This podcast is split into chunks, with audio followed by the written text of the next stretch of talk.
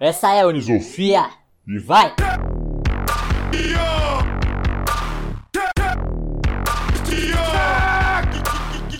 Fala lá, minha gente, belezura? Tudo Valendo? certo? Valendo, valendo, vamos que vamos. Ai, meu céu, que emoção. vamos abrir agora para a comunidade Unisofia aí e eu quero propor um check-in para todos nós. O que vocês acham? Beleza. Uhum. Bora lá, puxa aí, chegar. por. Eu vou puxar, vou puxar. Cara, eu tô chegando emocionado. Cara, muito feliz de, de poder, né, ter essa oportunidade de conversar com a comunidade e tudo mais. E, né, como sempre, a expectativa tá alta também. e vamos que vamos, cara. Tô feliz, tô feliz, tô feliz, tô na raça. Bom, vou falar. Eu chego tranquila, mas vai ser quando eu começar a falar, já vou começar a ficar quente aqui, suar. Então, é, tô aproveitando esse momento de tranquilidade aqui pra ficar mais calma. Tentar me equilibrar. Bom, vou, vou pedir licença aqui então. Eu tô, tô chegando, cara, muito animado, né, por gravar o primeiro episódio com a comunidade. A gente, é, desde o primeiro dia, né, vem falando de criar comunidade, comunidade. Hoje é o primeiro dia da prática, né, de realmente co-criar. E como a gente ainda não apresentou, então a gente tá aqui com a Marcela e com a Vanessa, né, e nossa, vamos ver o que, que vai sair hoje aqui. Em dois sempre vai longe, agora em quatro, nossa senhora. Exponencial. Vamos lá, tô curioso. Bom, gente, eu, eu tô muito animada, tô meio emocionada também com o Luiz. Vambora. É, meu, eu tô felizona de verdade, assim, desde que saiu a Anisofia, eu tô tipo, meu Deus, me achei. E, e aí conheci Marcelo também, aí já, nossa, a gente tá super, nossa, eu tô numa alegria só, tendo um monte de ideia, tô felizona, assim, então é só empolgação. Legal. Nossa. Show de bola. E a gente, depois que a gente terminou o último episódio, é, que a gente falou da primeira atitude nexialista, né? Que é, a gente nomeou aí como uma captação sensorial ativa. E a gente falou lá de sentidos sensoriais e como usar isso para a gente aprender né, com o ambiente. E aí a gente falou de um possível sexto sentido, que na linguagem popular a gente usa meio que como intuição, e a intuição também é uma atitude nexialista. Então a gente deixou esse mega spoiler. Galera, ó, o próximo episódio é sobre intuição. É, ó, já tá aí, falamos várias vezes lá no episódio. E aí, agora o próximo episódio não é mais a intuição. Na verdade, a gente usou né, a intuição para sentir que o próximo episódio não seria mais a intuição, porque emergiu uma coisa mais importante, que era fazer um episódio com a galera da comunidade, né? Nossa, absurdo, cara. E, e como a gente não apresentou né, as convidadas de hoje no começo, então vamos pedir, né, antes de mais nada, para se apresentarem aí, né? A Marcela e a Vanessa. É, quem são vocês, aí da forma como vocês quiserem se apresentar, né? Quem é a Marcela e a Vanessa na, na fila do pão? É, eu sou a Marcela, tenho 24 anos, ah, moro em São Paulo, né? Imagino que deve ter gente ouvindo vocês já o Brasil inteiro, né? Portugal já ouvindo também. É, se bobear até tá legendado em outros países. Mas então eu falo aqui de São Paulo, Brasil. Eu tô finalizando o curso de economia.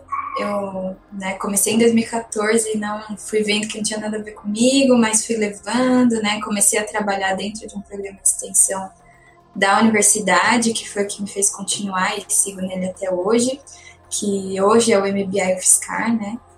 MBA inovação, mas também tem outros MBAs que eu também faço parte. E ali é onde eu realmente me encontrei.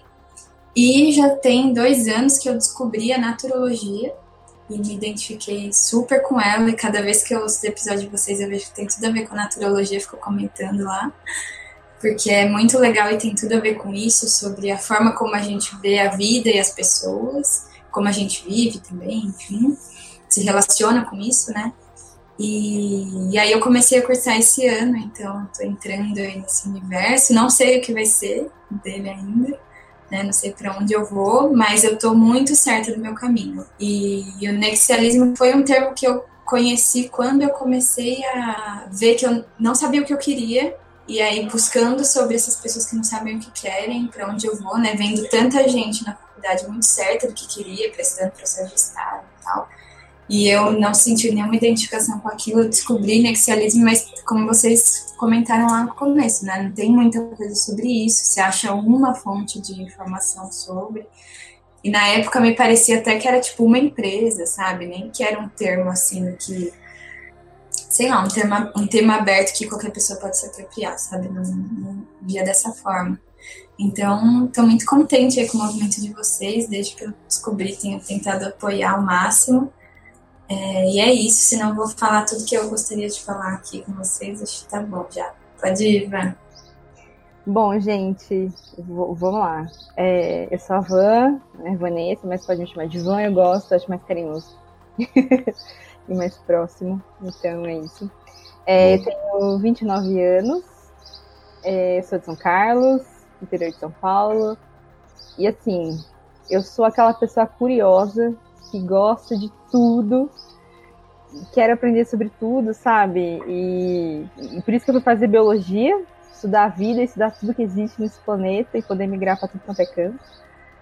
E, e, aí, quando eu ouvi falar a primeira vez de nexialismo, eu falei, meu Deus, sou eu, me achei, né? Achei que era um, uma estranhona, assim, gente, só eu que sou assim, meu Deus do céu. E aí descobri que outras pessoas também são e eu fiquei muito feliz. Mas isso eu comento depois. É isso, eu sou professora atualmente, professora de ciências, né, como profissão.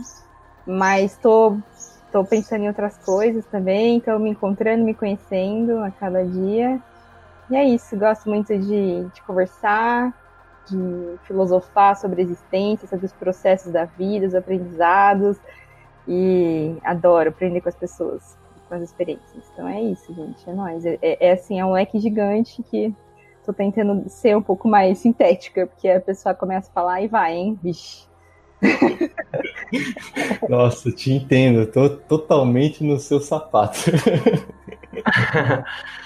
Ó, só uma coisa sobre o que a Marcela falou, né, de é, ouvintes aí em outros lugares. Tem gente aí ouvindo também da Argentina, Peru, Austrália, Portugal, que você comentou. Não lembro se tinha algum outro país aí, porco, mas tem uma galera que gente, tá, tá aprendendo, usando o podcast da para aprender um pouco mais de português. Que tudo! Nossa, é, é, é, maluco, né, cara? E assim, um negócio que eu, que eu percebi é que, cara, a gente tá aí, né, no episódio 3, né, do 01, 2, agora esse é, é o quarto, na verdade, né? E a gente não se apresentou, cara. Ninguém sabe que é a gente, na verdade. Não. Eu sou o porco e você é o suricato, beleza, né? Mas quem é que. Tá... o nosso nome. Exato, cara. E aí eu vou falar, quem é o suricato, cara? Me fala aí, pelo amor de Deus. Essa parte não estava no script, mas eu gosto de me definir como um, um curioso um apaixonado por conexões, especialmente por conectar com o planeta, com a natureza, com as pessoas, aquelas que também são curiosas e aquelas que são inconformadas, e também conectar comigo mesmo. E também me considero aí ultimamente um militante. Um militante na causa de não me definir falando da minha vida profissional, né? Que a gente está sempre é, falando, pô, eu sou médico, sou jogador de tênis, sou dentista, engenheiro, é, mas a gente é muito mais do que isso. E aí, por isso que lá no episódio zero, inclusive, né, a gente comentou é, sobre essa preferência, essa paixão por sempre falar é, e usar o verbo estar, ao invés do verbo ser, né? Então, eu gosto de sempre falar que eu estou isso ou aquilo e amanhã, foda-se, posso não estar tá mais, ao invés de falar que eu sou alguma coisa. Agora vamos jogar a peteca porco aí. Eu não sei se ele, por ter jogado essa pergunta improvisada, preparou uma resposta, mas agora ele que aguente aí. Nada, eu vou ler, na verdade, a minha bio do Instagram, cara. Ô, oh, você não falou teu nome, cara. Matheus Sec Ortiz. Boa, boa, boa. Ó, eu sou o porco, né? Na verdade, meu nome é Luiz Adolfo. Né? Um nome peculiar aí. Eu estava em São Carlos, hoje em dia estou em São Vicente, mas ano que vem eu volto. E vamos lá, cara. Eu gosto muito, né? Eu sou um apaixonado por inventar palavra. Eu começo por aí já. Adoro inventar palavrinha nova. Eu estou buscando ser mais excelista, é, na mesma pegada que as meninas falaram. E eu, eu me vejo como um, um, um simples pedreiro também na, nessa construção de um mundo mais bio e tal. É isso, eu tô lendo no meu Instagram mesmo. é, mas eu, não, era brincadeira. Mas eu, gostei de quando eu coloquei isso, porque antigamente colocava só uma carinha de feliz. Pô, ninguém sabe, né? Que que eu, qual, qual é o meu, sei lá, no valor, sabe? Então, pô, vou botar lá, cara. E é isso que eu levo, né? Eu, eu, eu gosto, eu sou, estou doutorando em bioenergia no programa unificado lá da USP e Unesp Unicamp, né? E estou nessa nessa missão de buscar ser inicialista, né? E aí que a comunidade me ajude também nessa nessa minha missão. Isso aí, galera. Boa. Na verdade, a gente é, ficou, né, em, teoricamente procrastinando, enrolando aí para se apresentar, mas a gente já tinha um plano aí, ainda vai acontecer, né, por a gente fazer um episódio depois só para contar da nossa jornada e como que a gente se identificou com o nexialismo, né, aí a nossa carreira, como que a gente conecta uma área com outra, etc, né? É, em certa parte até um pouco parecido com o que a gente vai fazer aqui hoje. Mas eu queria puxar aí para Marcela e para Vanessa, assim, como o que, que vocês enxergam? Qual é para vocês a, a importância né, de construir uma comunidade? Né? Acho que é legal, antes de mais nada, falar para a galera que vocês não se conheciam, né? E aí vocês se conheceram aqui nesse movimento. E, putz, cara, então assim, isso já foi pra gente um, uma vitória, um baita de um indicador, né? De a comunidade realmente tá pegando uma atração, mesmo que mínima e é, devagar. Mas queria entender, ouvir de vocês, assim, o que, que vocês enxergam? Qual é a importância de se construir uma comunidade? Primeiro, só queria dizer assim, que eu e a mãe a gente é gêmeas, verdade. e aí eu ia até falar, porque ela tá eu falei, meu Deus, eu tenho esse copo também. Porque a gente, assim, é, vocês não sabem, né, esse vídeo é em off, mas é assim, só áudio acima de dois minutos, menos que isso é inaceitável. E a gente tem falado muito, tá sendo muito legal. E a gente descobriu que a gente é gêmeo, entendeu? Várias coisas em comum. Então, eu só queria começar com isso antes de falar de qualquer coisa, porque foi muito incrível, real, oficial. É... E aí, vou aproveitar então aqui já para falar que eu sempre fui a pessoa que julgava as redes sociais. Então, assim, você entrar lá no Instagram, eu posto acho que duas vezes no ano. É, normalmente é foto da minha família, da minha gata, eu com meu namorado, comemorando alguma data, porque eu gosto do lembretinho de, ah, faz um ano que isso aconteceu e tal. Então, eu costumava só pôr dessas datas e não ter uma razão específica. Mas eu não compartilhava sobre a minha vida, minhas coisas e tal. E eu, é claro que a maioria, o senso comum, etc., não sei dizer maioria, né? não sei uma contagem disso. Mas as pessoas costumam postar muito assim, ah, uma foto eu aqui bonita, saindo, né? Tipo, coisas assim. Mas eu comecei, eu acompanho muitos, eu acho que eu acompanho mais conteúdo de gente que eu não conheço, que não é da minha vida, do que de gente que eu conheço pessoalmente. E normalmente são pessoas que trazem algum conteúdo.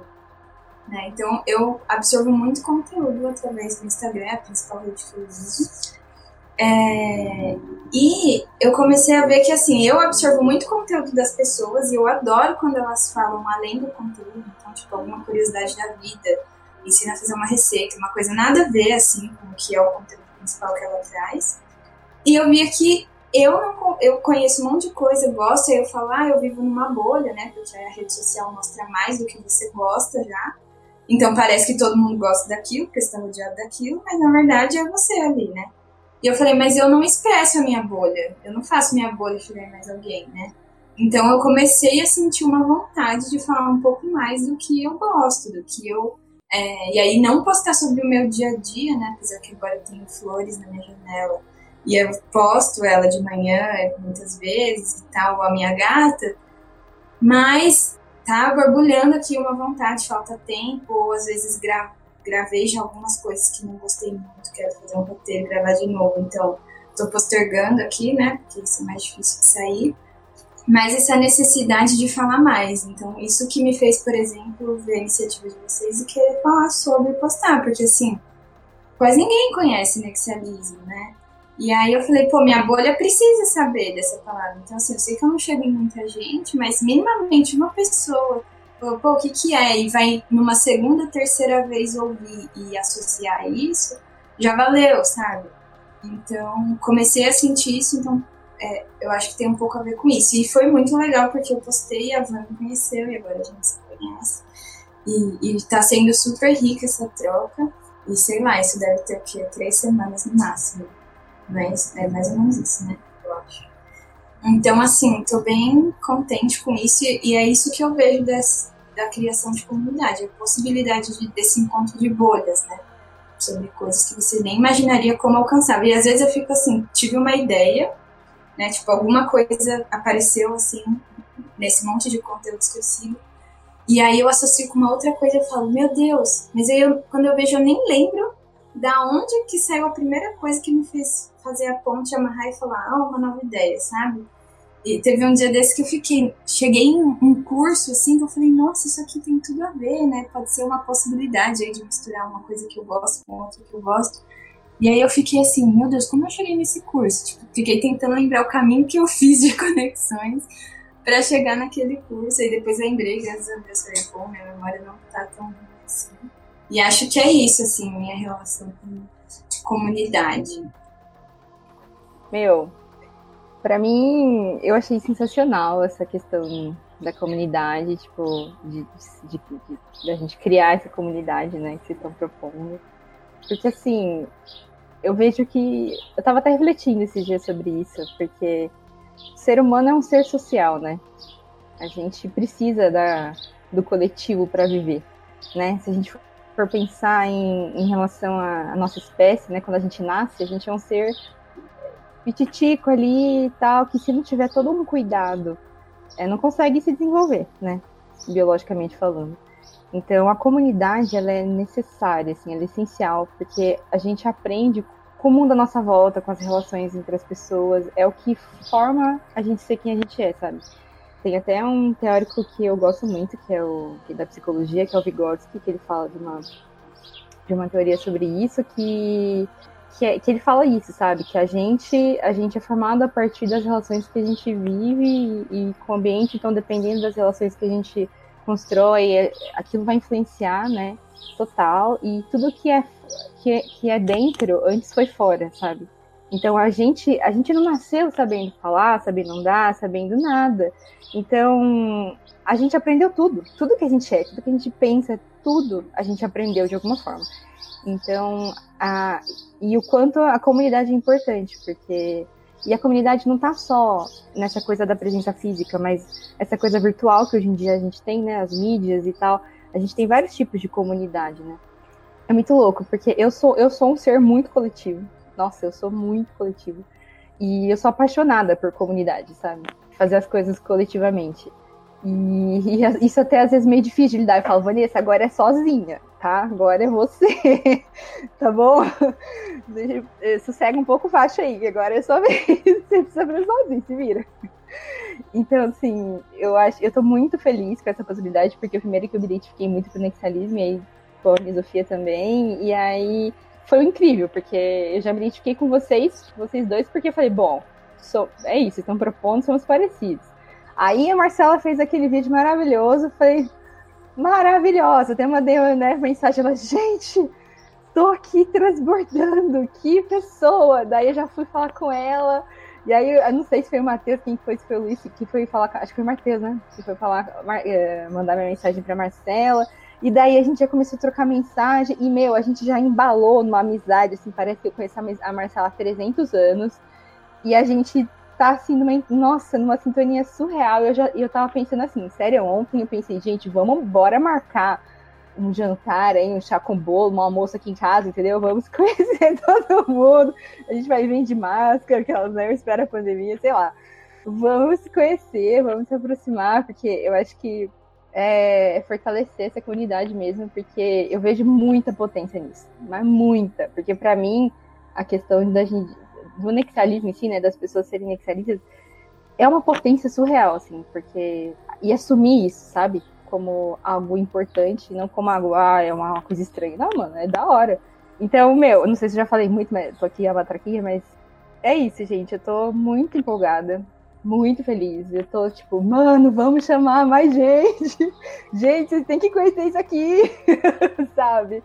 Felizona mesmo. Comunidade para mim é, é fundamental, porque a gente precisa, voltando ao começo da minha fala, enquanto ser humano, e aprender a ser mais coletivo também, porque às vezes a gente acaba tendo um pouco de dificuldade nisso, né? Depende da nossa criação, das nossas experiências. E isso é fundamental para a gente entender que a gente é parte de um todo, né? Que é isso, a gente é parte do, de um grupo de pessoas, né? A gente é parte de um planeta. Então a comunidade ela é além, né? É é junção de muitas coisas. Então é isso, gente. Falei pra caramba. Oh, perfeito. Perfeito, perfeito. Eu gostei muito da, do que você falou. Tudo que tá dentro, um dia foi fora. Isso vai muito de encontro do que a Marcela falou, né? Por exemplo, ó, se eu não expresso, por exemplo, a minha bolha, como eu posso influenciar, por exemplo, né, no bom sentido, né, na bolha do outro, né? E transformar aquilo que tá dentro de mim para fora, para que na fora da outra bolha se transforme dentro da pessoa, né? E aí são, né, essa bolha vai crescendo, né? Então o poder da comunidade vai aumentando, né? E eu acho que assim, é pra gente ser mais feliz, né? Esse que é o esquema. Você não, é pra, é, aumentar lucro, não, não, é pra felicidade mesmo, sabe? É da, da gente estar tá aqui. Eu achei muito fantástico também. Você falou, pô, vamos marcar uma janta, vamos! Né? Quando acabar isso tudo, tiver, tiver uma vacina, vamos, vamos jantar todo mundo junto. É, quando vai, a gente vai ter que, sei lá, né? de alugar um galpão, assim, pegar uma mesa gigantesca, redonda, assim, sentar todo mundo, sabe? E trocar ideia. e... Porque também, parafraseando a Marcela, meu, quando a gente tá, acho, em contato com muita gente é, igual a gente, né? A gente não, não tem essa diversidade, não tem, por exemplo, um... a gente não aumenta a nossa bolha, né? Na verdade, são bolhas do mesmo tamanho, né? E aí você não tem aí o aumento do raio da sua bolha. Mas quando a gente tem esse poder da comunidade, que tem a diversidade também no, no cerne mesmo do negócio, nossa, imagine quanto de experiência. E falando da Marcela de novo, a parte falou, meu, eu gosto do, da informação, mas eu gosto também do ponto de vista daquela pessoa, daquela informação, né? Fala, puxa, aquela informação, mas ela contando como é que ela utilizou, isso às vezes é mais valioso do que a própria informação em si. E o que, que é a comunidade se não essa troca de experiência? É, é outra coisa também sobre o que elas falaram, resgatar um pouco da fala das duas, é o que a Marcela falou, né? De como que eu cheguei até esse curso? Eu, eu, eu me vi muito nessa situação, eu faço muito esse exercício. Puta, eu cheguei num negócio que às vezes eu tô viajando, filosofando aqui sozinho. Como que eu construí o pensamento até aqui, né? E aí eu vou deixar a recomendação aqui de um jogo que chama Wiki Race, que é um jogo, é uma corrida do Wikipedia. É, é um jogo assim bem, bem bobinho, mas eu, é um exercício legal de conectar essa coisa que uma coisa que leva na outra, que leva na outra, que leva na outra. É um jogo de caminhar pelos diferentes hiperlinks dentro do Wikipedia. A partir de uma página inicial, imagina que está na página do Dom Pedro II do Wikipedia. E aí você tem que chegar na página Banana Prata. Como que você caminha do Dom Pedro II até a página de Banana Prata? Sei lá, uma sugestão poderia ser vai em Brasil, vai em economia do Brasil, vai em agro, vai em fruta, vai em banana, né? De repente. Pode ter milhões de caminhos possíveis. É um jogo legal para fazer esse exercício. E daí, sobre o que a Vanessa falou, esse lance de, né, é, tudo que está dentro um dia já foi fora, mas tudo que tá, foi fora já foi dentro de alguém também. E o que está dentro de alguém também foi fora, e se a gente for resgatando isso lá na essência, com, da onde que veio? É o ovo ou a galinha, né? É o dentro ou fora que veio primeiro. E eu acho que o, o, o aprendizado primordial veio de a gente aprender com a natureza, né? Descalço, pelado, lá o, o primórdio, né, do Homo sapiens, e aí, só para fazer esse comentário, porque, porque, observar a natureza também é uma, uma atitude nexialista. Então, só para colocar mais um ingrediente nessa sopa, agora a gente mistura tudo. só para deixar registrado aqui, o Suricato, ele é o cara, assim, o militante do Wikirace, cara. Assim, ele dá bom dia pra mim, bom dia, já jogou o Wikirace hoje? Gente, mas ó, eu trabalho com o Matheus, a gente se fala até com uma certa frequência, eu nunca tinha ouvido falar. Não, mas aí ele tá exagerando, eu falei assim umas ah, cinco tá. vezes pra ele. Entendi. É que ele nunca jogou, né? Isso é que eu perguntei se ele já jogou. Isso, eu nunca, cara, eu nunca joguei, isso é verdade. Eu acho que a regra é assim, então, Matheus, fala e ninguém joga. É, é legal, mano. Mas eu é, achei não, super eu... incrível, meu, muito legal. Já quero fazer com assuntos que eu gosto para ver onde eu vou chegar, né? Gostei.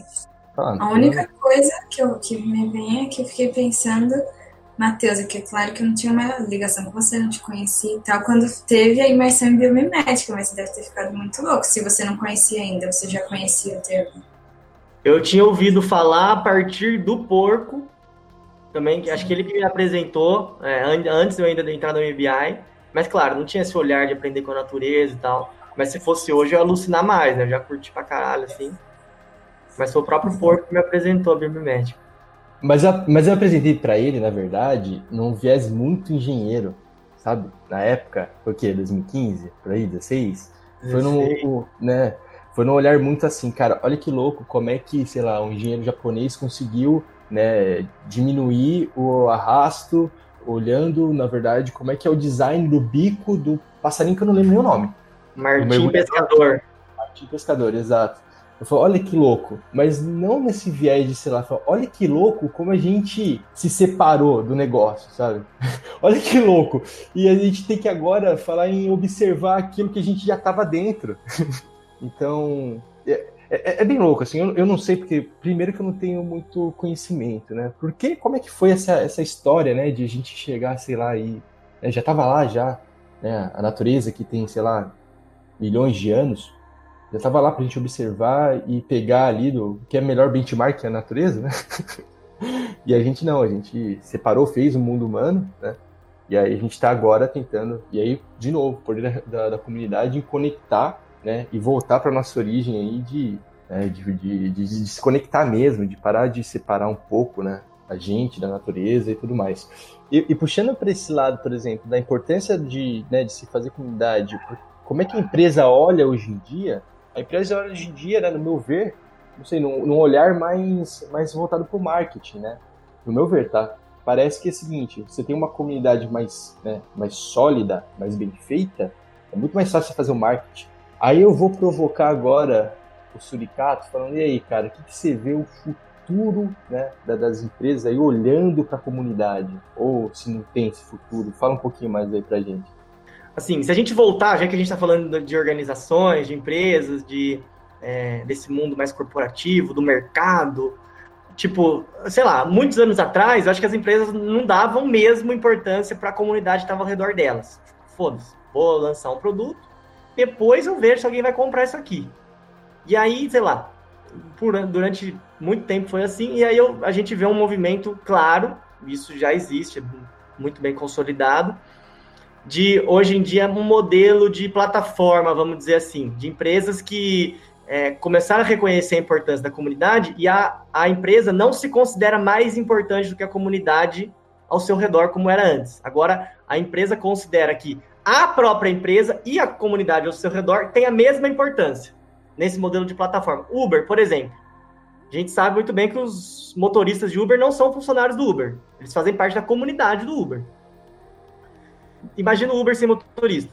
Não existe. Imagina o Uber sem os funcionários lá dentro do ar-condicionado. Também não existe. Eles têm exatamente a mesma importância. A gente pode extrapolar isso, Airbnb, etc. Né? Então, a comunidade e a empresa têm exatamente a mesma importância. Uma depende da outra e uma não vive sem a outra.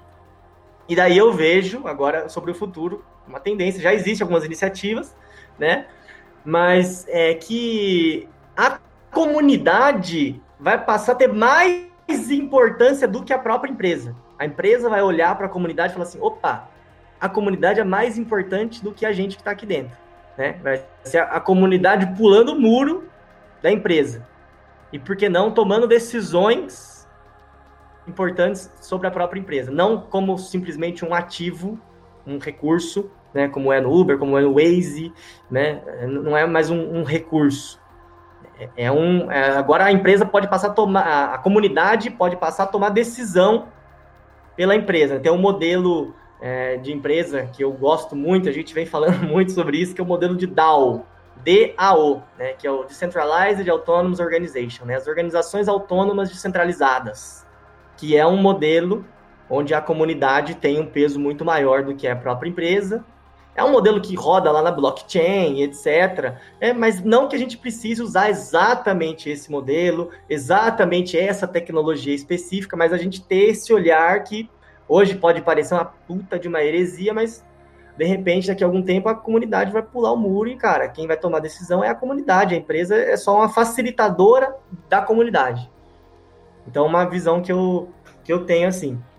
Então, assim, a gente falou, né, sobre é, como que a gente decidiu fazer esse episódio, né, pela, emergiu aí a importância de fazer esse episódio.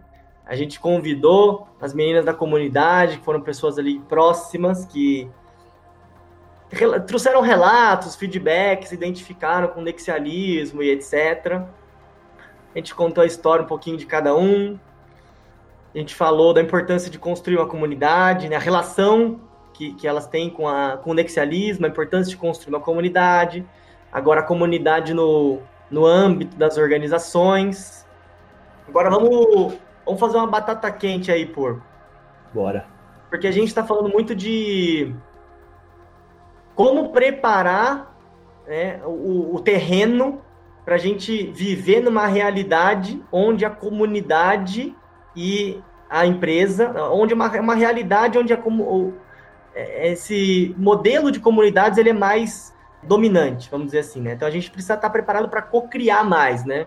Beleza, Suricato. Eu vou deixar essa aí, essa pergunta, na verdade, para todo mundo, mais para as meninas, para eu ter esse mundo onde a comunidade é maior do que a empresa, por exemplo algo me vem assim na cabeça de que eu tenho que fomentar a educação. Né? Não adianta nada eu querer impor esse tipo de modelo, não estar preparado para isso, na verdade, né?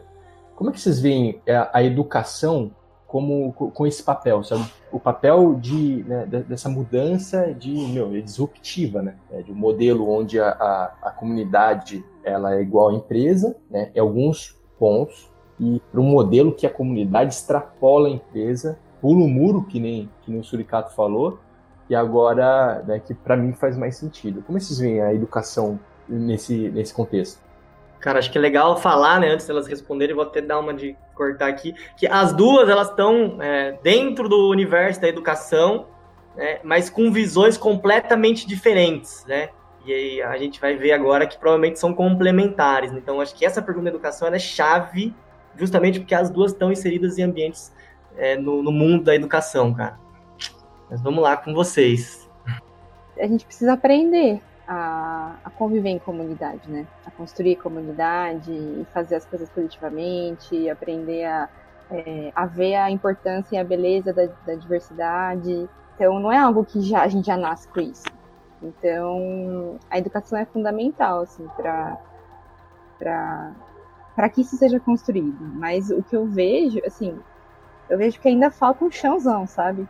É, eu, assim, na, na, perspectiva de, de sala de aula, pensando em escola estadual, que é o meu, a minha realidade no momento, e pensando também nos espaços que eu já passei na universidade e tal, eu acho que a gente precisa desenvolver bem mais essa parte de, de, de se educar para a comunidade, sabe? porque eu ainda vejo, por mais que ainda se tenha isso como meta, tal, ou como, né, como objetivo, ainda falta muito, porque os próprios, os próprios educadores não têm uma experiência, às vezes, tão vasta ou suficiente que dá, que dá base para conseguir construir isso dentro dos outros espaços. Eu vejo, por exemplo, nossa, na universidade é uma questão que, era, que eu ficava super, assim, revoltada. Sou a pessoa revoltada, tá? Que, que ficava movimentando o curso também, de gente, isso aqui não tá bom, vamos mudar isso aqui. Porque, assim, dentro de um curso de biologia, por exemplo, que é o curso que eu fiz, é, os professores não se conversavam, não articulavam uh, os conteúdos, não, a gente não, não, não aplicava os conhecimentos, as coisas na prática, na cidade, era tudo uma bolha específica, tudo desvinculado. tudo uma coisa só, cada pessoa pensando no seu. Eu falava, gente, como assim, né? Era pra gente estar tá tendo uma, forma, uma outra formação. Então, desde a universidade, a gente já não tem essa formação, pelo menos na minha, faltou muito. E o que me ajudou foi, foi buscar espaços fora de sala de aula. E isso que me, me ajudou muito. Então, movimento estudantil, movimento social, projetos, é, N vivências, que aí me ensinaram muito sobre a, a questão da comunidade. Né, de, de, ser comunitária, de ser coletiva, essa, essa questão, né, de, até de ter uma visão interdisciplinar e tal. E aí, então, assim, falta muito, eu vejo, para a universidade, por exemplo, formar as pessoas, né, tipo, é, auxiliar nesse aprendizado para as pessoas serem mais coletivas, aprenderem a, a interrelacionar as áreas, as vivências, né, saber escutar o outro, saber a hora de falar, enfim, como falar, N, N coisas. Eu acho que ainda falta um chão. E, e na educação, né, pensando agora na, na, escola pública, também, assim, eu vejo que a, a gente, enquanto equipe de educadores ainda, nós precisamos desenvolver muita questão de comunidade, porque daí eu vejo que às vezes até os estudantes ensinam, os estudantes ensinam muito pra gente, sabe? E, e a, a, comunidade do entorno e tal. Então, a gente precisa construir. Eu acho que ainda é um universo pra gente construir mais. Tá um começo, mas ainda falta muito. Inclusive, tem uma, uma perspectiva de educação que chama Comunidade de Aprendizagem, que é uma linha que eu amo, que é, inclusive, uma, uma referência internacional de, de, de forma de educação que dá resultado comprovado pela ciência, em nível internacional. Então, por quê? Que ela leva em conta que, assim, que a aprendizagem, a escola não dá conta de, da aprendizagem só, não é só a escola. Porque a gente vive num, em muitos ambientes, então a gente, a gente vive na comunidade, no entorno da nossa casa, a gente vive com os nossos amigos, aí tem as redes sociais, aí tem os espaços, sei lá, a religião da outra pessoa, tem N espaços que a pessoa vive, então só a, a escola não dá conta de, do, da, da aprendizagem das pessoas, né? Então a gente precisa se conectar de forma interdisciplinar e, e, e, agir em forma, em forma de comunidade de aprendizagem. Então é uma, é uma comunidade, é uma rede mesmo, agir em rede. Então a gente precisa articular as várias esferas da, que existem para que seja uma comunidade de aprendizagem mesmo, para construir a comunidade, ou as comunidades, entendeu? É, é uma coisa linda, só que ainda é isso. Tem muitos países já desenvolvendo, aqui no Brasil também tem muitos lugares, mas ainda falta o chão. Então, mas estamos no, no caminho aí. Estamos no caminho. Então, sei lá, acho que é isso. Então tem esses veículos, né, assim, então essas comunidades primeiro e depois vem a escola com algo mais formal. E aí, como a Van trouxe com o exemplo da faculdade, mas eu acho que tem um pouco isso na escola também, pelo menos enquanto eu estudava, né, nesse ensino básico, de ter essa visão separada. Então, ou você gosta de português ou é de matemática, você vê que são esses caminhos, né? E não caminhos que se conectam e falam assim, ah, realmente. É... Porque é o que forma a gente, né? Então, cada um é diferente por isso, por todas essas monte de é, educações até informais que a gente recebe e depois a escola e tudo mais, né? Então, pensando nas empresas DAO que o Matheus comentou, talvez, né, eu tive esse lampejo aqui, que se eu pegar esses princípios, né, não sei, nem conheço também, né, mas que fazem ser possível, empresas que funcionam com essa autonomia e ter essa participação mais presente das comunidades, como as escolas podem se inspirar para ter isso, né? É, um pouco mais, porque até onde, assim, até as escolas que eu vejo que são mais, assim, né, que buscam essa educação 4.0, com criação e tal, elas têm ambientes muito bem controlados, são poucos alunos, né, comunidade menor, são muito mais funcionários para dar conta de acessar essas pessoas. Então, assim, é um ambiente super controlado. Agora, eu imagino, né, que essas empresas da aí, elas não devem ter isso, né? É, é o que eu estou supondo. Então, enfim, fiz aqui essas conexões do que a Van trouxe, e aí pensando assim, né, na minha realidade, com que eu trabalho, é, que é o, o MBA, e tem outros MBAs também, mas a gente também tem, então, esse ambiente um pouco mais controlado, né? Normalmente são salas de no máximo 30 alunos, em que a gente promove muito que eles se conheçam, né? Uma conexão entre eles por gerando mesmo uma comunidade, né? Até onde eu sei, a maioria dos MBAs não buscam tanto isso. Acho que mais recentemente vem buscando, né?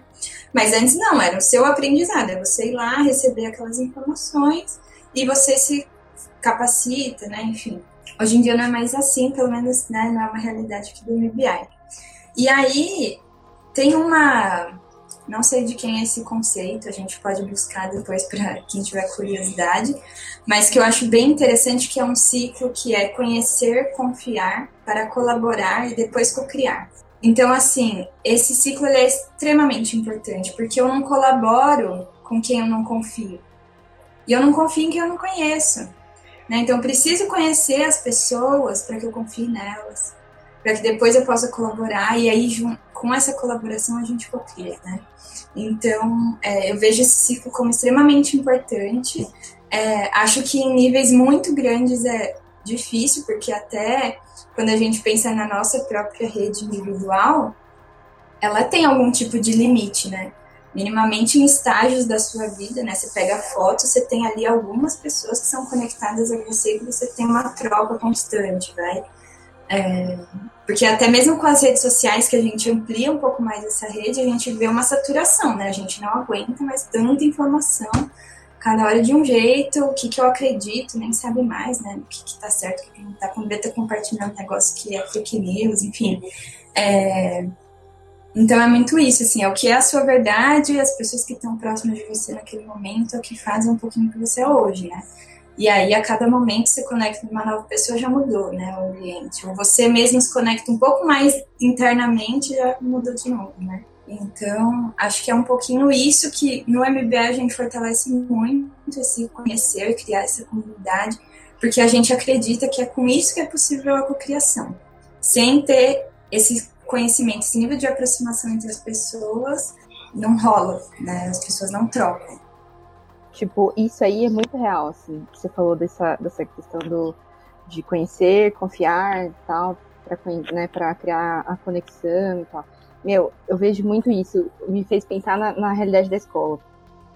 Eu acho que é isso, sabe? Por exemplo, eu vejo que a gente fa é, que falta conexão entre a própria rede de professores, a própria equipe, e aí eu vejo que falta conexão entre os estudantes e a, e a, e, a equipe, falta conexão entre a família e a escola, né, e a equipe, os estudantes, enfim, falta conexão. Eu vejo que a gente precisa melhorar essa articulação mesmo entre, entre os espaços e as comunidades diferentes, né, para criar esse, essa, essa comunidade mesmo, as comunidades, né, e, porque é isso, elas já existem, mas há muitas coisas estão desconectadas. E eu acho que é isso, é criar as conexões, né? E, e é muito que a Má falou, tipo, é bem isso, sabe? Você não não dá para você criar uma conexão com alguém que você não conhece ou que você não confia, né? E é muito isso, os estudantes, é, a gente só consegue criar conexão com eles quando eles confiam na gente. A gente se a gente não consegue construir uma confiança, uma relação de confiança, não tem conexão, eles não escutam a gente não tem não, não funciona nada, nada. Você vai entrar na sala de aula, você não vai conseguir nada. E a partir do momento que eles te conhecem e que a gente se conhece, que a gente conhece eles também e tal, por exemplo, e, e, isso também em relação aos familiares, a, aos colegas de trabalho, quando a gente se aproxima, né, e a gente se conhece, a gente se permite, né, se conhecer mais, mais em vez daquela só aquela relação de mais superficial, meu, é outro rolê, sabe? Porque aí você conhece a pessoa, você entende as fragilidades da pessoa, você vê sabe? E aí você acessa um outro lugar, aí você constrói uma, uma, uma confiança, e aí você, você conecta. E quando você conecta, quando você conecta mesmo com a pessoa, aí você começa a criar comunidade, porque eu vejo que falta muito isso na escola, por exemplo. É, com alguns professores lá no, na equipe, por exemplo, eu vejo que a gente tem muita conexão, com alguns não. E, eu já reparei que é isso. Algumas pessoas que a gente não tem uma abertura para ter uma proximidade, a gente não se conhece muito, aí não tem uma confiança, não tem a conexão, a gente meio que fica distante. E, e aí, até tive a experiência que no home office, por exemplo, eu comecei a. Eu caí com, a, com uma professora que eu não conhecia direito, que eu mal falava na escola. E a gente e a gente escolheu a mesma sala para ser mentora, assim, sabe? Para coordenar no, no home office. E eu falei assim, meu Deus, como vai ser isso daí, né? Porque, tipo, e a gente até teve umas tretas já, assim, de, de, de desentendimento de comunicação, sabe? E aí eu falei, véi, como vai ser? E, meu, foi incrível. A gente se conheceu, a gente se aproximou, a gente entendeu uma outra, a gente tá super amiga hoje. E aí ela até falou, falou, meu, se a gente não tivesse a oportunidade do home office, a gente talvez não ia se conhecer e a gente não ia criar essa conexão. E hoje a gente se apoia, a gente é super parceira. E aí a gente conseguiu entender as realidades, outras realidades que eu não conhecia em relação a ela e ela não conhecia em relação a mim. Então, assim, foi um negócio tão louco que é muito o que a Marcela falou, sabe? É, eu acho que isso, para construir as comunidades, sabe? Isso é fundamental. Porque a gente, a gente tem que conectar as pessoas. E eu acho que isso é um caminho para conectar, sabe?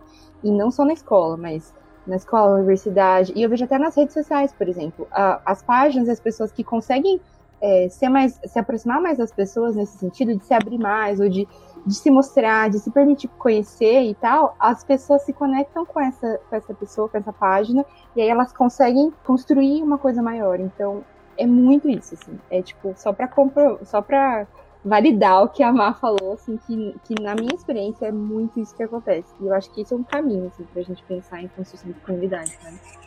E, e na linha de, tipo assim, ah, e o nexialismo, né? Como é que ajuda em tudo isso, né? Que é um pouquinho da intenção até da pergunta de vocês. Então, assim, é, é, nexialismo é rede, né? Como a gente já vem, vocês vêm colocando muito bem isso. Então, tem muito a ver com o que a gente colocou aqui, né? Dessa, de fazer essas pontes. Mas também dessa, eu acho que até uma lente, assim, tipo, põe um óculos, assim, de que as coisas, elas podem juntas criarem novos caminhos. Não só assim, sabe? Tipo, cada uma cria o seu e tem a sua trilha. Se você gosta de ciência, você segue aqui, aqui, aqui, né? Não, é tipo que tudo isso pode estar junto e, né? Que no fim é, cada pessoa é, não existe ninguém igual a ninguém, né? E aí a gente fica tentando aí separar, é um comodismo, acho, da sociedade, é claro, pra gente chegar onde a gente chegou, mas realmente precisa ter essa volta aí de, opa, vamos rever aqui um pouquinho, acho que a gente exagerou aqui na segregação do que é o que, para mesclar um pouco mais, né? Ó, eu, falta isso, falta a parte da conexão entre as pessoas mesmo, né? Porque a gente fica brisando muito em é, qual, qual vai ser a tecnologia disruptiva para né, a gente conseguir colocar a DAO né, para rodar na verdade, a gente está falando aqui de tecnologia humana, né? Que é a própria. É o que a gente ficava fazendo lá, sei lá, há 100 mil anos atrás, 70 mil anos atrás, que era lá, era janta, era, conver, era comer e conversar, né? Essa conexão, é só, só com a conversa, só com eu expor o que, que eu tô, qual é o meu mundo, qual é a minha bolha, né? Voltando lá que a Marcela falou no começo, é o que vai me permitir né, é que a outra pessoa confie em mim. É isso, né? É, você não buscar, tudo bem que é muito importante a, a inteligência artificial, né, blockchain e tudo mais, mas que a gente não está olhando muito para a tecnologia humana, da própria conversa, da própria conexão entre seres humanos, né? E tá aí, acho que o, o abrir a sua bolha para permitir que outras pessoas confiem em você também, né? Só complementando também a, a fala do Luiz, eu acho que o que eu vejo também é, é muito isso, as pessoas parecem que têm medo de se abrir, né? Se permitir se mostrar e o medo de confiar. E não é um medo em vão, é um medo porque, na verdade, elas têm experiências também que fazem, às vezes, elas se protegerem, porque já tiveram alguma frustração, enfim, alguma questão que não foi muito positiva. Mas é talvez trabalhar essa questão de que, meu, é legal quando a gente cria uma coletividade, a gente pode é, confiar nas pessoas e, e, ter uma reciprocidade, sabe? E isso é muito bom. Então, assim, é fortalecer essa questão de ser, de ser verdadeiro, de ser intenso, de se abrir, de se permitir, de permitir a, a chegada do outro, porque é isso, às vezes a gente cria uma barreira, em vez de criar as pontes, né? A gente cria muros e fica cada um no seu quadradinho, cada um, ah, eu não vou falar da minha vida para ninguém. Não que tenha que sair falando, tô dizendo isso. Tô dizendo que, tipo, é escolher aquilo que você quer compartilhar ou, ou também mostrar as nossas fragilidades em alguns pontos, porque às vezes a gente só quer mostrar coisas para as pessoas ou se fecha numa realidade e, e aí a gente não, não consegue trocar mesmo com o outro. Parece que, nossa, aí fica naqueles achismos, né? A gente não consegue realmente conhecer a outra pessoa, ver que ela é ela é como a gente também, ela é de carne e osso, ela também tem medos, ela também tem dificuldades. E aí, vamos aprender com as experiências da outra pessoa, e a outra também aprende com as nossas, e se escutar, né? Então, acho que é meio que te permitir também, né? Que eu vejo que a gente tem, sim, muitas experiências complicadas na vida que fazem a gente acabar. Não tô dizendo pra gente sair falando tudo e, e confiando em qualquer pessoa, não é isso tem que tomar muito cuidado sim, a gente tem que ter esse. Eu acho que é um equilíbrio, né, também entre. Sei lá, eu penso muito na questão de, de fazer para as pessoas aquilo que nunca fizeram, tipo, que eu gostaria que fizessem comigo e nunca fizeram, ou ser aquilo que sabe, que eu, que eu gostaria que fossem comigo. Então, às vezes eu nunca tive aquilo, mas eu, eu quero construir isso. Então eu vou começar a construir, sabe? Então eu vejo, eu sou muito assim, tipo, meu, eu não tenho pessoas, eu não tenho, não tive na minha história, vamos supor, um exemplo, é, pessoas que eu podia confiar. Então eu vou ser uma pessoa confiável, eu vou me mostrar confiável, eu vou me abrir, eu vou me, eu vou me mostrar solista, eu vou construir isso, eu vou me permitir. E aí outra pessoa vai, vai, vai acessar isso e falar, caraca, é possível, bora fazer isso mais. E aí ela também. E aí é uma rede. Sabe aquela questão da, do é, gentileza? Gentileza gera gentileza? É. Então, é tipo isso, sabe? Quando a gente se transforma, a gente acaba impactando também os outros à nossa volta, e eles também se impactam, e aí eles, né, eles vão impactando os outros, e, e é uma corrente, tipo, a gente vai construindo a transformação, né? Então, eu acho que é, é, é meio que trabalhar um pouco essa ideia de que é possível, sabe, ser, fazer diferente, é possível a gente criar conexões e a gente criar uma rede de confiança, uma, uma reciprocidade, porque é isso, para ter uma comunidade precisa ter isso, porque uma hora é um que ajuda, outra hora ele vai ser ajudado, ou ela, e, e é uma troca, e um, e um, apo, um apoia o outro, e a gente aprende junto. Então, para ter isso aí, tem, tem, que, tem que construir essas questões. Então, eu acho que, que é isso, assim, sabe? É uma, é uma corrente. Um, um começa, o outro vai, que nem o que a gente tá fazendo, sabe? Eles começaram, a gente pegou o gancho, a gente já foi, estamos indo, daqui a pouco vai crescer, crescer, crescer, e isso vai alimentar as pessoas que vão escutar isso, talvez tenham uns cliques também falam, nossa, bora, bora lá. Eu acho que é a gente construir essa mudança mesmo, né? E pensar nessa, nessa, nessa, em como construir essa questão da abertura, do, do conhecimento, né, das conexões, como criar essas conexões e pensar nessas estratégias, né, de é, é, tipo como que a gente pode fortalecer isso, né, nos ambientes que a gente está. Então, tipo, como que a gente vai construir essas conexões é, em todos os lugares? Então, na minha família, com os meus amigos, no meu entorno, no meu trabalho e a gente ser os agentes, sabe, da, da mudança. Então, a gente começa a construir essas conexões e pensar também em como fazer essas conexões entre projetos, entre comunidades, na, construir a rede mesmo, porque eu vejo que a rede, ela, os pontos da rede existem, mas ela não tem articulação, ela não está conectada. A gente precisa construir essa conexão. E é isso, é pensar como que a gente vai fazer essa conexão, né? Que nem você falou, ah, é uma questão de, de humanidade, né? Da gente conversar, de se aproximar entre pessoas. Tá, mas será que antigamente existia essa conexão? Era suficiente? Né, o que, que precisa melhorar para essa conexão ser, ser mais forte e realmente conectar de um jeito maior, assim, um jeito mais amplo. Nossa, tô toda me coçando aqui pra falar. Já cliquei, descliquei mil vezes. Mas imagino que vocês também, porque eu tô eu e a Mana, ping-pong. Com a fala da Van, eu pensei muito que a gente sempre pressupõe um julgamento, né? ou que vai vir de alguém uma não aceitação, tipo, essa é a, a, primeira tendência, né? Então isso dificulta a gente a trocar, ou até mesmo a gente olhar nos olhos de alguém passando na rua, né? Porque você já acha que aquela pessoa pode mal entender, aconteceu alguma coisa, enfim, essa é a pressuposição de risco, né? E aí nisso vem uma, um conceito que eu venho vendo, descobrindo e vendo que ele vem sendo falado em outros lugares, que é sobre o ambiente seguro, a segurança psicológica. Então, assim, eu preciso saber que eu estou num lugar em que as pessoas não vão me julgar, para que eu comece a achar que eu posso falar. Então, assim, se eu já falei com alguém e vi essa pessoa julgando outra pessoa, vai ser muito mais difícil conseguir falar alguma coisa para ela, é, se eu não conheço, né? Então, é, eu acho que é isso nesses ambientes. Só que, assim, é extremamente difícil, né? É esse trabalho de formiguinha, como a Luan colocou. É eu aqui na minha rede estabelecer essa conexão de segurança psicológica. E aí eu consigo falar, as pessoas conseguem falar comigo. E aí essas pessoas vão vendo que isso é legal, né? Gentileza gera gentileza.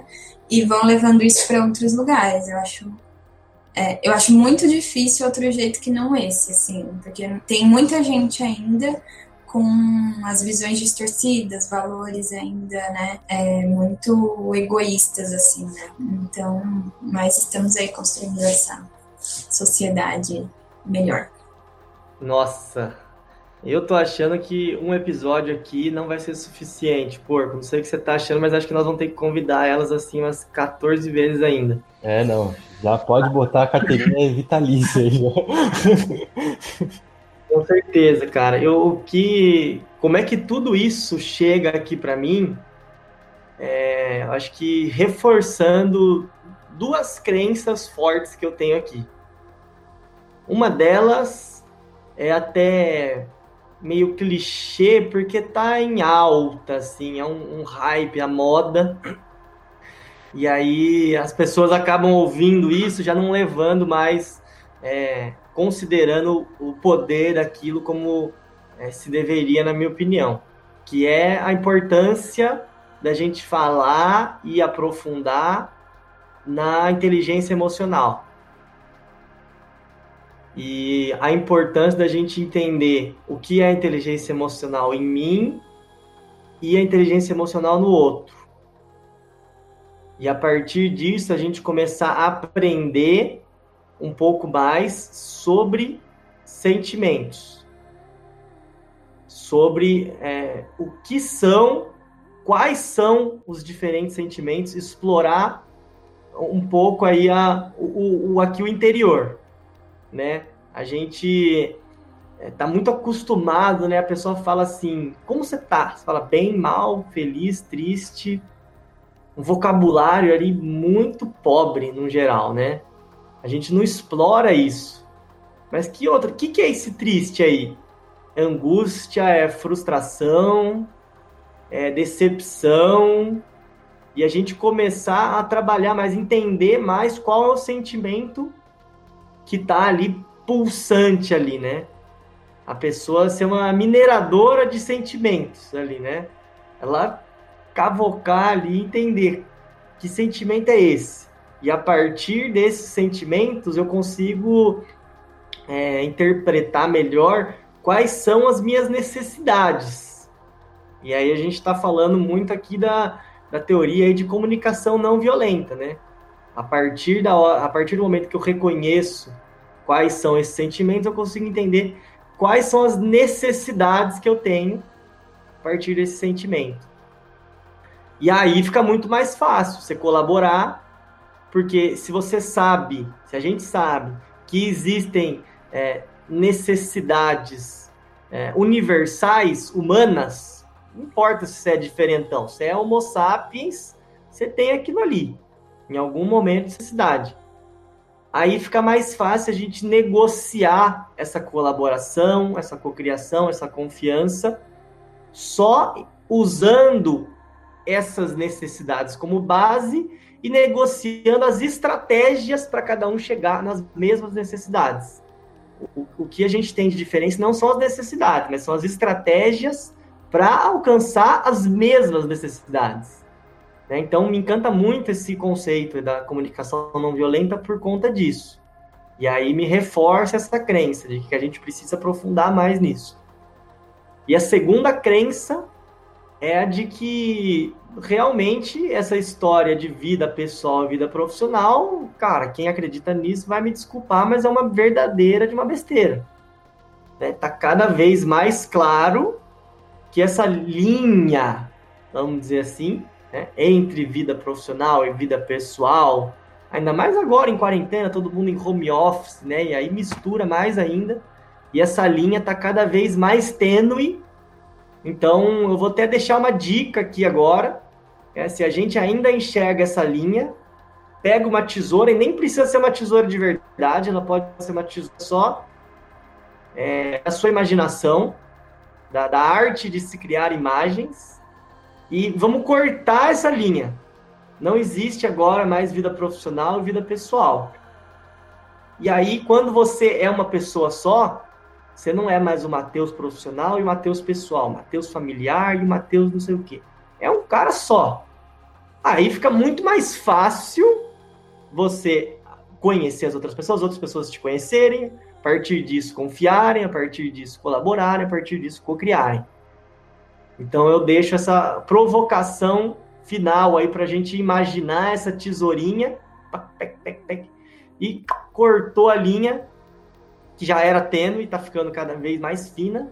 Agora vamos deixar essa linha sumir. Só, só é, pegando a ponte entre o que a Marcela falou e o Matheus também, eu acho que essa questão do, de como construir esses ambientes seguros para as pessoas se sentirem à vontade para falar Isso, isso é muito importante mesmo, e isso, inclusive, é uma das práticas da comunidade de aprendizagem, que é aquela, aquela escola que eu comentei com vocês, o formato, na verdade, de escola, e que também é feito pelo CREA, que é um, agora não lembro, acho que é uma instituição, é um grupo internacional que tem entre, entre países da, da Europa e universidades e tal, que é de referência internacional, que estou dizendo, que, que é onde é, trabalha a comunidade de aprendizagem.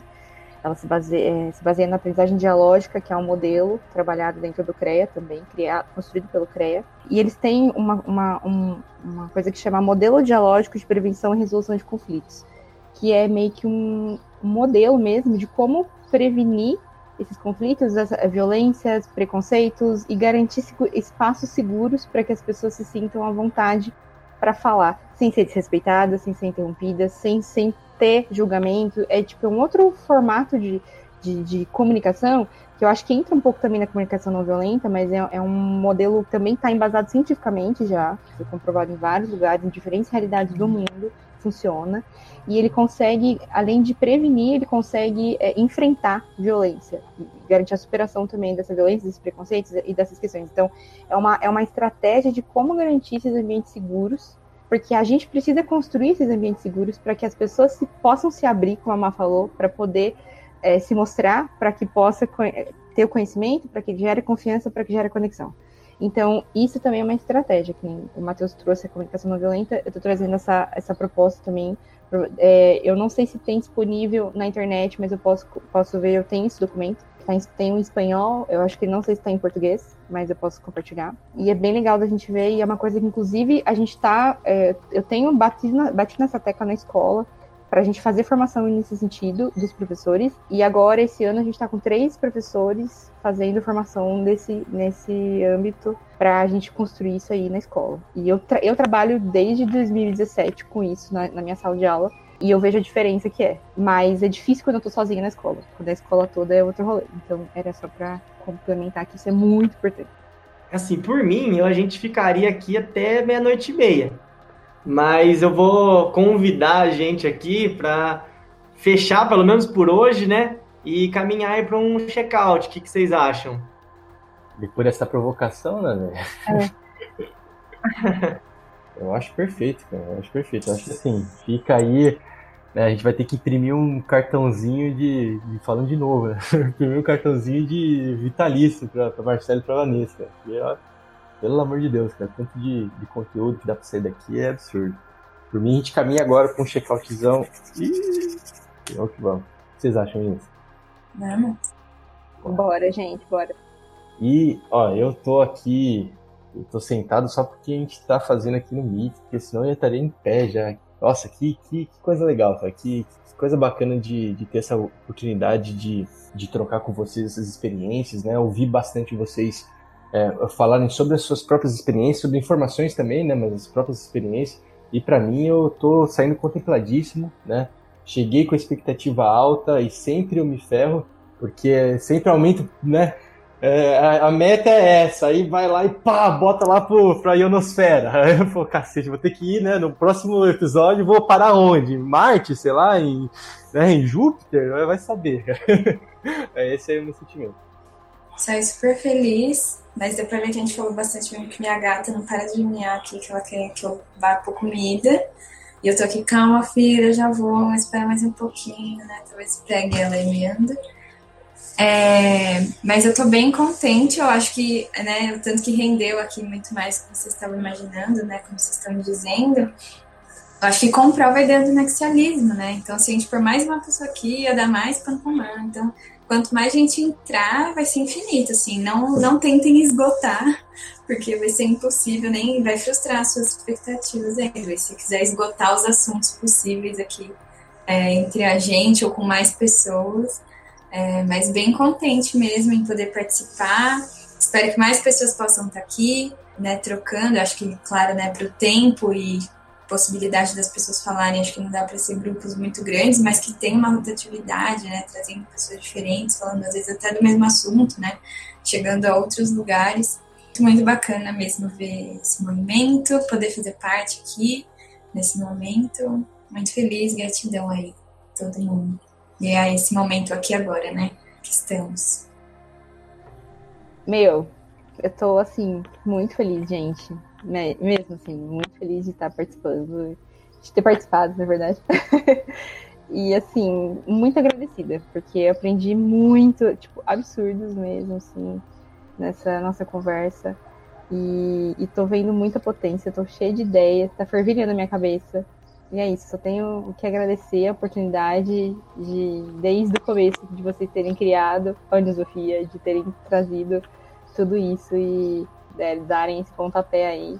E eu vejo que essa comunidade, nossa, é isso, gente, vai, vai crescer e vai. Nossa, tô aqui assim, agora eu que tô emocionada, Luiz. tô emocionada aqui, que vai ser sensacional. Eu tenho muita. Nossa, Tô, tô, tô, tendo várias visões aqui. Vai ser um, vai ser um, é revolucionário, gente. Revolucionário. É. Obrigada, valeu. Cara, o meu check-out ele vem acompanhado de um mini relato aqui que assim não é de ontem que eu venho aí trocando ideias com o porco sobre N N elevado a N assuntos.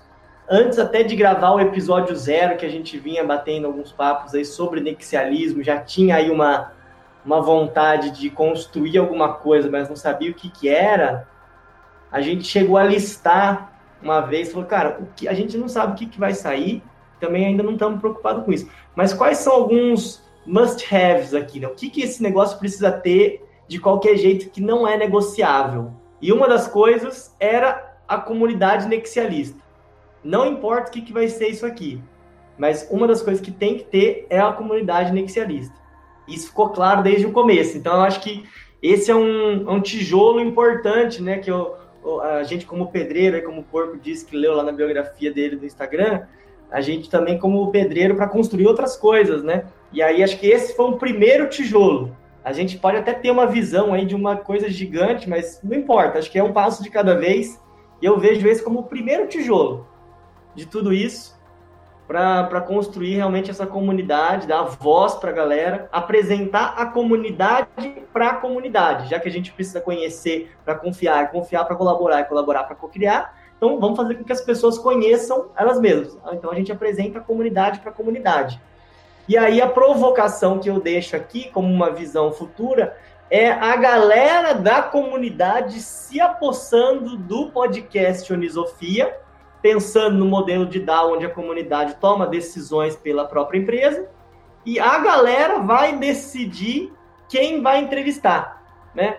Amanhã ou depois, a Marcela e a Vanessa se juntam e vão entrevistar uma terceira e uma quarta pessoa, e isso vai ser o podcast Unisofia, né? A comunidade tomando conta disso. Então, deixo isso aí como uma provocação de, de visão futura. Espero que no curto prazo e depois dessa, acho que a gente pode fechar, agradecer e valeu Nossa. demais, galera. Nossa, eu tô muito agradecido, cara. Eu tô muito agradecido por vocês, Van e Marcela. Meu Deus do céu, né? E para essa provocação aí que o Suricato deu, cara, eu tô vendo assim, é, não importa, eu, eu e ele a gente precisa estar, tá, né? A comunidade é muito maior do que, do que a em si. A Unisofia é a comunidade, na verdade, né? Não faz sentido só, oh, só quando os dois estiverem vai rolar. Não, eu acho que é o podcast de filosofia de todo mundo, né, que queira contribuir, que queira falar sobre nexialismo, dar relato de vida. E eu acho que é isso. Eu, é, eu, eu acho que o meu sentimento às vezes nem é a, a, a, felicidade suprema, assim, sabe? Agora é mais a gratidão suprema de vocês terem aí assinando com a gente aí o primeiro tijolinho da comunidade. Né? Nossa, eu muito obrigado, gente. Muito obrigado mesmo. Estou bem agradecido. Valeu, galera. Valeu, gente. Obrigadão. Obrigadão. Falou, galera. Até mais. Até, falou.